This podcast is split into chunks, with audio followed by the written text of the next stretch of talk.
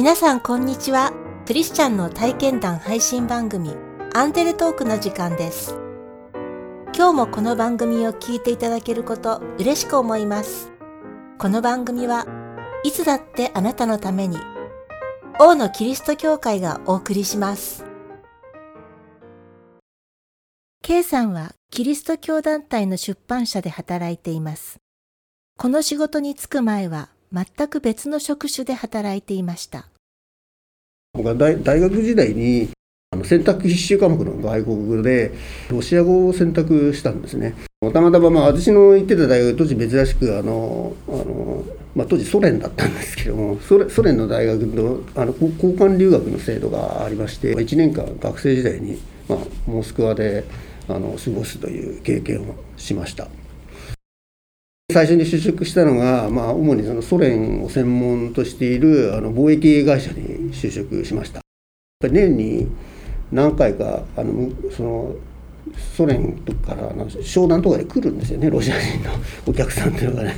休日にはあの観光、まあ、ハトバスツアーで一緒に行ったりとか、まあ、鎌倉だとか横浜だとか、まあ、連れ連れてったりとかですね。秋葉原の電気街とかですね。あの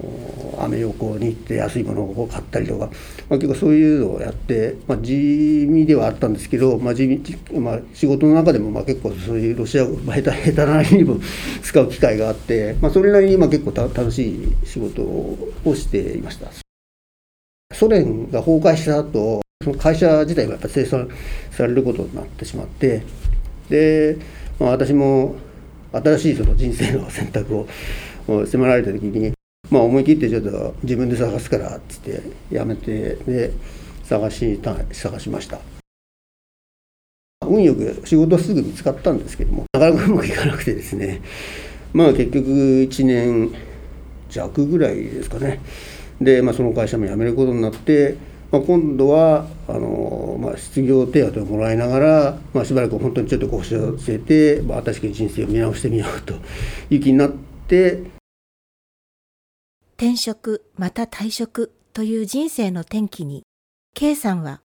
腰を据えて新しく人生を見直してみようと考えました。初めて教会へ足を運んだのはちょうどその頃です。私の場合はあの家庭もクリスチャン主ではないし、まあ、家庭にクリスチャンの人もいなかったですし、まあ、特に学校もそういうミッション系とかでもなかったし、まあ、友達でクリスチャンの人がいて誘われたとかそういうのもなかったんですね。えーでまあ、本当にそういう意味では、まあ、キリスト教に関しては全く無知っていう感じで、まあ、何もあの知らなかったです。私相模大野には前から教会に通い始めるもうもうだいぶ前から住んではいたのでこの辺りもよく歩いたりしてたんですけど全然気が付かなかったんですけどそのままちょうど失業中にたまたまこのブラブラ歩いた時にこれ教会っていうのが目に入ったんですよね。であれこんなとこ教会あったのかと思って。でまあちょっとやっぱ行ってみたいなと思ったんですけどやっぱ入るの結構ね勇気いるしどうしたもんかなと思ってたんですけどキリスト教のその音楽とかは好きだったんで、まあ、やっぱりなんとなく その教会っていうのはその旅行で行ってヨーロッパの教会とかに、まあ、行ったというかそういう時の印象ぐらいしかないなかったんですけど、まあ、なんかいいそのいいイメージは持ってたので、まあ、ちょっと行ってみたいなと思って、まあ、最初いろいろ悩ん迷ったんですけど、まあ、あるちょうど2002年の12月くらいですかね初めてそれを訪れで初めて礼拝に出ました。それは本当に神様の導きとしか今今から思うと思えないんですけど、まあ、行くようになりました。まず最初になんなんとなくこうなんともこうなんか居心地がいいというかまた来たいなっていう雰囲気があったんですよね。で終わってなんかこのまま帰っちゃって、まあ、毎週やってる日曜日礼拝やってるっていうことで。であちょっとまた来ようかなっていう 感じででそれそれがなんか何回か続いてるうちに、まあ、そのままもう 定着しちゃったっていうか そういう感じにななってきました。えー洗礼を受けるまで僕は大体半年ぐらいだったと思うんですけどもまあ、当時はですねなんか順番待ちしてるみたいな 感じであの割と洗礼受ける人が多かったんで、まあ、次はじゃあああなたねみたいな感じで僕なんか割と優柔不断で結構二の足踏んじゃうようなタイプなんですけどあのその時のは割と自然にこう入っていけるっていうか、まあ、みんなそういうふうにやってたんでなんかその流れでじゃあ次みたいな感じでその時は受けてなんか今にしてみるとなんかそれも本当不思議だなって思えるんですけどはい。その後 K さんは現在の職場で経理の仕事をすることになりましたこの職場では毎日仕事を始める前と後にデボーションという時間がありました。デボーションの時間は各部署ごとに聖書やテキストを読んで学び、共に祈ります。である日曜日のその礼拝が終わった後ですね、まあ、当時、まあ、教会に来始めた時から、まあ、お世話になっていたあの女性のスタッフのあの先生からあのちょっと呼び止められまして。でちょっとちょっとって言って、あんた今仕事探してんじゃないの？っていうふうに言われて、で、その時に、そのその先生のところに来ていた、あのその今働くことになったその職場からのその求人募集の案内のそのチラシがあったあったみたいなんです。職場ではやっぱりみんなクリスチャンの団体で、まあ、職員はみんなクリスチャンの人なんですよね。でですのであの当然毎朝仕事修行前にはあのデボーションと祈りの時を持ちますしあと仕事が終わってからもあのやっぱりデボーションと祈りの時を持ってますそれとまたあ週に1回にはあの外部からあの教会の牧師先生とかあるいはあのやっぱりキリスト教関係の方がおあのお呼びしてあの集まって、まあ、職員全員が集まってあの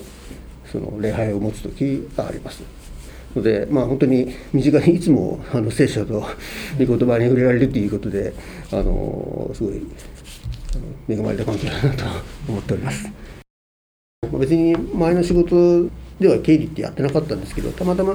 前の職場にいた時に簿記ぐらい取っとけみたいな雰囲気があって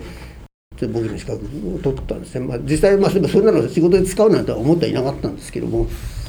でそれがまあ結局なんか巡り巡ってその時はねなんか全然 関係ないようでそういうふうに役に立った部分もあるっていうのがあってでまあ本当に神様がそういうなんか働く時に思いもしないような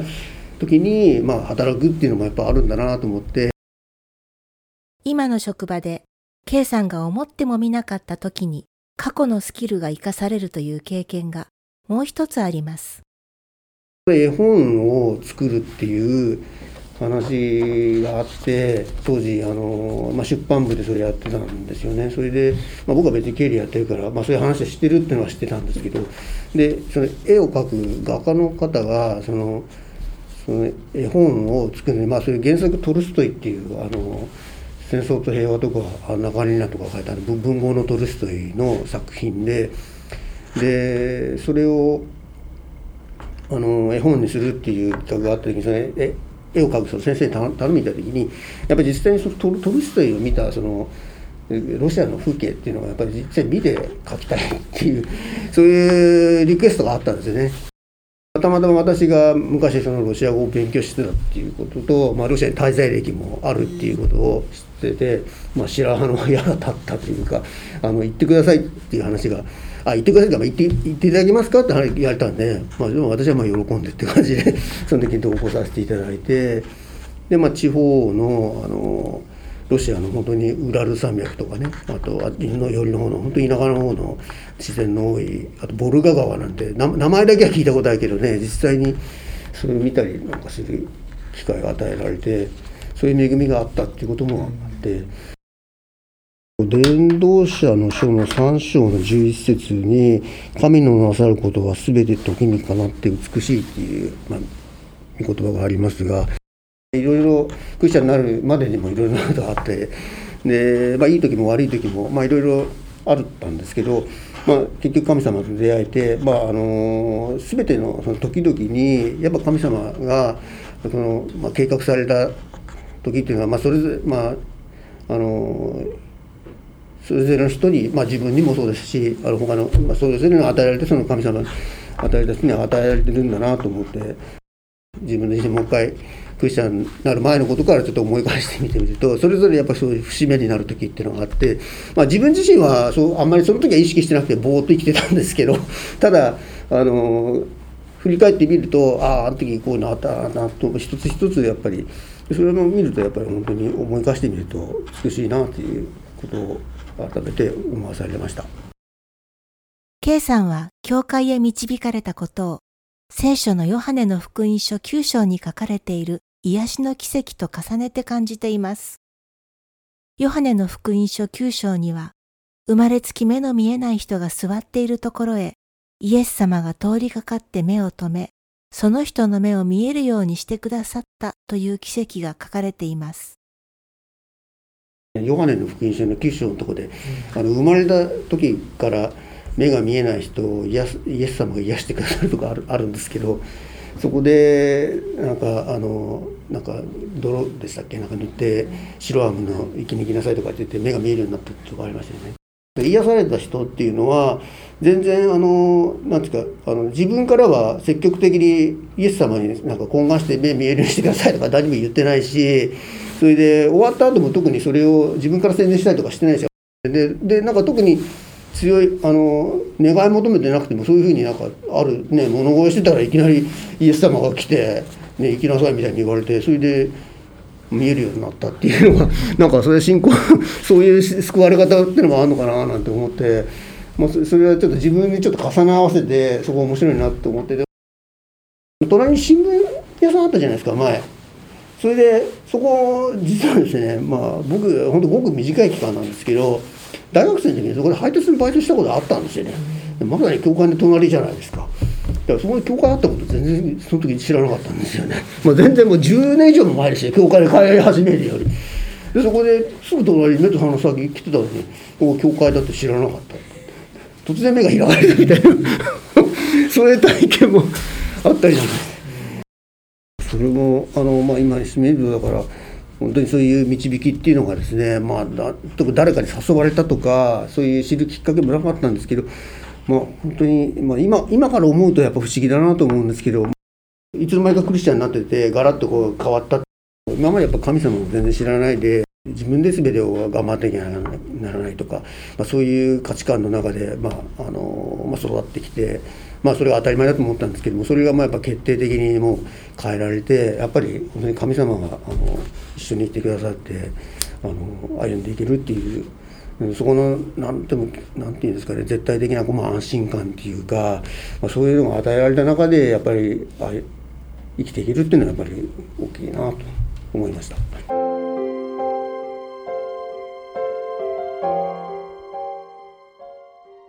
エス様は苦しんでいる人の心の奥の願いを聞いて、目の見えない人が助けを求める前にその人の目を開かれました。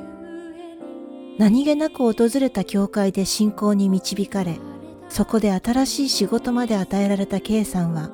どこか自分の経験と似ているように感じると言われます。そうだとしたら、これほど大きい恵みが他にあるでしょうか？王のキリスト教会は地域に開かれたプロテスタントの教会です。最寄り駅は小田急線相模大野駅、北口から徒歩5分です。毎週日曜日の礼拝にぜひお出かけください。詳しくは王のキリスト教会ホームページをご覧ください。いつだってあなたのために王のキリスト教会でした。